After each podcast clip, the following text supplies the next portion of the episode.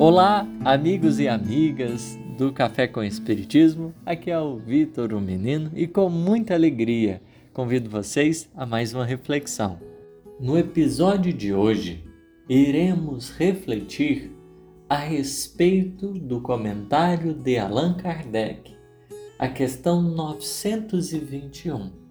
Nosso último momento foi analisando aquilo que os espíritos trouxeram para o codificador em relação à felicidade relativa, em que os espíritos apontaram que o homem é quase sempre o obreiro da sua infelicidade.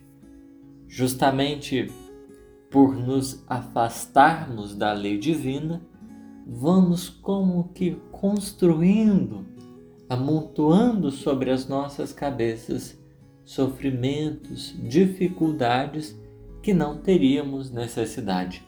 A prática da lei divina constrói alicerce para a paz, para o entendimento e para a felicidade.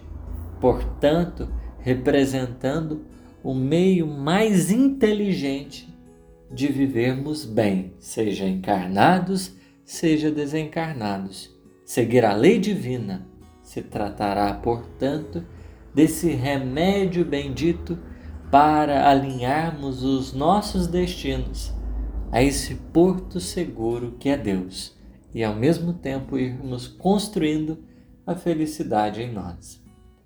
Allan Kardec, a esse respeito, vai dizer: Aquele que se acha bem compenetrado do seu destino não vê na vida corporal mais do que uma estação temporária, uma parada momentânea em péssima hospedaria. Olha que interessante o pensamento kardeciano, nos ajudando a observarmos sob um ponto de vista a existência terrena, uma estação temporária, berço e túmulo, representando como que período de aprendizado temporário e não eterno, auxiliando-nos a formar uma nova mentalidade, uma parada momentânea em péssima hospedaria. Porque se a terra é boa, né, qual nós temos condições de precisar, imaginemos os mundos mais felizes aonde o bem e o amor reinam. É uma, deve ser assim, extraordinário, nos fugindo aos parâmetros pessoais que até agora a gente já conquistou. Então, de certa forma, né, Allan Kardec, colhendo dos espíritos superiores, vai nos ajudando a nos darmos conta do referencial. Para nós que achamos que a Terra assim, já é muito boa, né? imaginemos aquilo que ainda está por vir. Facilmente, diz ele, se consola. Quanto mais a gente vai desenvolvendo essa mentalidade, a gente vai se consolando de alguns aborrecimentos passageiros, de uma viagem que o levará a tanto melhor posição, quanto melhor tenha cuidado dos preparativos para empreendê-la. A alma que vai então utilizando das ferramentas que tem à sua disposição, da consciência, do sentimento, da boa vontade. Vai articulando, construindo um cenário favorável para o aproveitamento das experiências. E é isso que vai auxiliando no, na desenvoltura de toda essa programação. Já nessa vida, pondera Kardec, somos punidos pelas infrações. O espírito que não vai se atendo aos propósitos divinos, à lei que tudo rege, que vai utilizando mal os recursos que tem, ele vai se sentindo como que né, atrasado pelas próprias escolhas, punidos pelas próprias infrações que comete das, diante das leis que regem a vida corpórea, sofrendo os males consequentes dessas mesmas infrações e dos próprios excessos. E é justamente a partir de uma visão responsável que os Espíritos nos ajudam a perceber.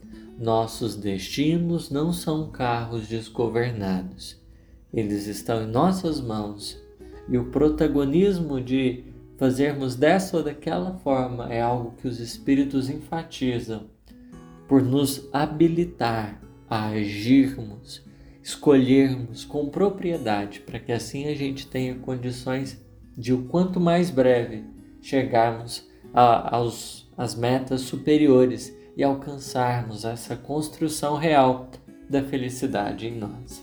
Se gradativamente remontarmos a origem do que chamamos as nossas infelicidades terrenas, veremos que na maioria dos casos elas são consequência de um primeiro afastamento do nosso caminho reto. Desviando-nos deste, enveredamos por outro mal e, de consequência em consequência, caímos na desgraça. É justamente esse quadro difícil, delicado, que nós, por vezes, vamos como que caminhando pela inconsequência, pela ignorância, às vezes não conseguindo nos ater à grandeza da vida que nos chama para pensarmos e refletirmos um pouco mais sobre as nossas escolhas e a maneira que a gente tem caminhado. Mas ainda assim, a sabedoria divina que nos determinou a possibilidade de ação não nos fica como que a cobrar o passado, mas chama-nos ao futuro. O dizer de Emmanuel, Deus socorre-nos com a indicação do futuro, porque justamente olhando para frente e percebendo, dá para ser melhor. Temos condições de fazer diferente. É que vai ganhando sentido. A vontade, o esforço, o amor e a sabedoria, porque Deus trabalha constantemente para o nosso melhor. E assumido esse compromisso conosco, Ele está disposto a honrá-lo infinitamente, ao nos conceder sempre a oportunidade de aprendizado, mas entendendo como recebemos essas experiências, como veiculamos elas em nossas vidas, depende de nós.